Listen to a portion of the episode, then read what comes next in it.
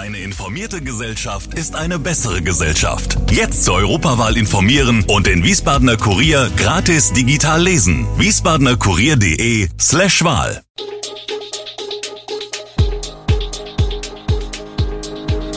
Gude, unser morgendliches News Update.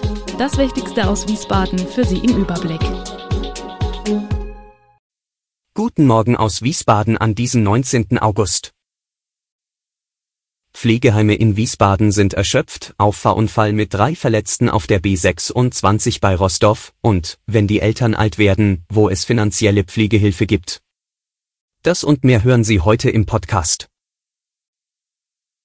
Auf die Wiesbadener Alten- und Pflegeheime hat sich die Pandemie in den vergangenen Jahren stark ausgewirkt, gerade in den ersten Phasen, immer wieder gab es Ausbrüche, die Verläufe waren häufig schwer. Zeitweise galten in den Häusern strikte Besuchsverbote und Hygieneauflagen. Mittlerweile ist wieder mehr Normalität eingekehrt, sagen Verantwortliche. Doch die Heime sind, wie andere Bereiche auch, von infektionsbedingten Personalausfällen betroffen. Zudem sind viele Beschäftigte nach zwei Pandemiejahren einfach erschöpft. Weil Heimbewohner zu den vulnerablen Gruppen zählen, gelten in den Häusern weiterhin höhere Corona-Auflagen als in anderen gesellschaftlichen Bereichen wie eine Test- und Maskenpflicht. Dennoch gab und gibt es immer wieder auch Infektionen bei Bewohnern, erklärt Frank Kadereit, der als Geschäftsführer der IWIM Altenhilfe für fünf Wiesbadener Heime zuständig ist.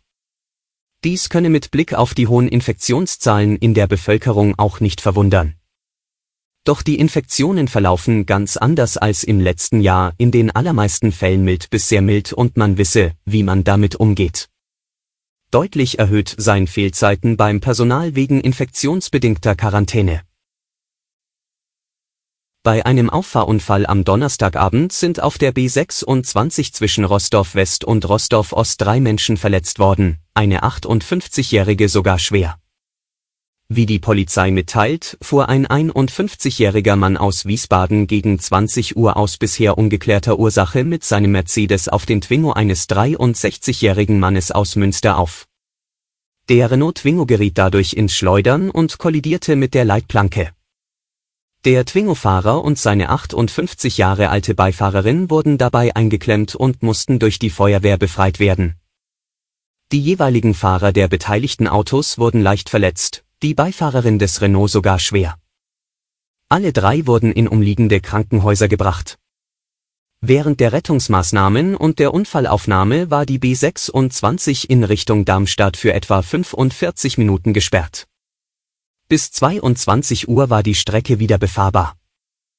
Der Sachschaden liegt bei etwa 23.000 Euro. Wer auf Pflege angewiesen ist, kann finanzielle Unterstützung bekommen.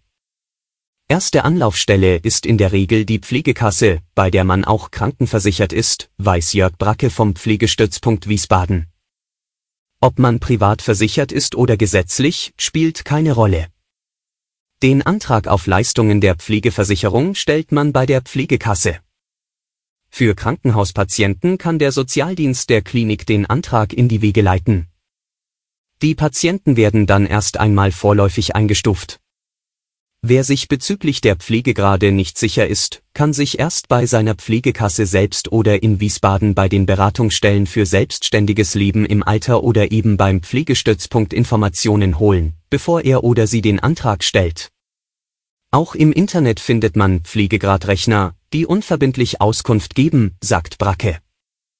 Sechs Bereiche des Lebens werden unterschiedlich gewichtet. Wie mobil ist jemand, wie sind die kommunikativen und kognitiven Fähigkeiten, welche psychischen Probleme hat jemand, inwieweit kann sich der Pflegebedürftige selbst versorgen, wie kann er oder sie den Alltag selbst gestalten und soziale Kontakte pflegen? Und wie geht er oder sie mit Therapieanforderungen um? Das höchste Gewicht hat hierbei die Selbstversorgung. Ob jemand seine Kaffeemaschine selbst bedienen kann, spielt also eine Rolle, aber auch, ob man sich alleine anziehen kann, Freunde und Bekannte noch erkennt oder Wahnvorstellungen hat. Weitere Informationen gibt es in unserem Artikel. Die aktuell niedrigen Wasserstände im Rhein machen sich rund um Mainz bemerkbar und schränken insbesondere die Schifffahrt ein. In diesem Jahr habe die Niedrigwasserphase laut Claudia Thoma von der Generaldirektion Wasserstraßen und Schifffahrt bereits im Juli begonnen. Sonst beginne sie Ende August im Spätsommer. Die Niedrigwasserstände in den vergangenen Tagen haben beinahe das Niveau der letzten außergewöhnlichen Niedrigwasserphase erreicht. Damals lag der niedrigste Wasserstand am Pegel Mainz am 22. Oktober 2018 bei 1,19 Metern. In dieser Woche lag er zwischenzeitlich bei 1,27 Metern, am Donnerstagmorgen bei 1,36 Metern. Zum Vergleich, durchschnittlich liegt der Wasserstand bei etwa 3 Metern. Die Fahrrinnentiefe in der Flussmitte lag dabei bei 1,78 Metern. Für die Berufsschifffahrt bedeutet dies Einschränkungen bei der Fahrt. Bei niedrigen Wasserständen muss die Abladetiefe der Schiffe reduziert, Ladung verteilt und auf kleinere weniger tiefgehende Schiffe verlagert werden die Verantwortung für die Beladung der Schiffe liegt beim Schiffsführer.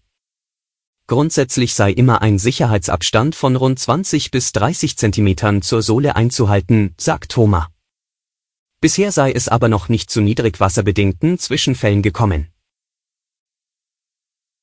Hohe Immobilienpreise, steigende Baukosten und Verzögerungen bei der Fertigstellung sowie explodierende Energiekosten und jetzt noch steigende Bauzinsen. Die Nerven von Immobilienkäufern werden arg strapaziert. Trotzdem wollen viele Hessen und Rheinland-Pfälzer ihren Traum vom Eigenheim nicht aufgeben. Das geht aus einer repräsentativen Umfrage des Meinungsforschungsinstituts YouGov im Auftrag der Commerzbank und der Commerzreal hervor. Gute Nachrichten für Käufer kommen vom Immobilienmarkt.